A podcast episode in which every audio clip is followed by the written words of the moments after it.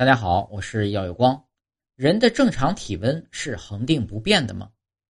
人体正常体温平均在三十六到三十七摄氏度之间，并不是恒定的。正常人的体温在二十四小时内略有波动，一般情况下不超过一摄氏度。生理情况下，早晨略低，下午或运动和进食后稍高。老年人呢，体温略低。每个人的体温有所不同，但大致都在三十七摄氏度左右。这是由于人类和绝大多数的哺乳动物、鸟类都可以在环境温度发生变化时保持体温在一个恒定范围内，因此也被称为恒温动物。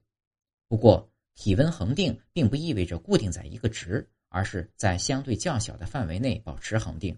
这是因为人体内存在着一整套负责体温调节的机制，在下丘脑位置有一个体温调节中枢。皮肤黏膜上则分布有多种温度感受器，体温调节中枢可以把体温设定在一个一定数值，也称之为体温调定点。这个温度点确定后呢，体温调节中枢就会传出信号，使人体的产热和散热过程中在此温度点上达到平衡。详细来说，温度感受器不断的将皮肤以及外界环境的温度变化汇报给体温调节中枢。如果温度比调定点有所降低，中枢就会下达指令，通过骨骼肌收缩产热，同时皮肤毛细血管收缩减少散热。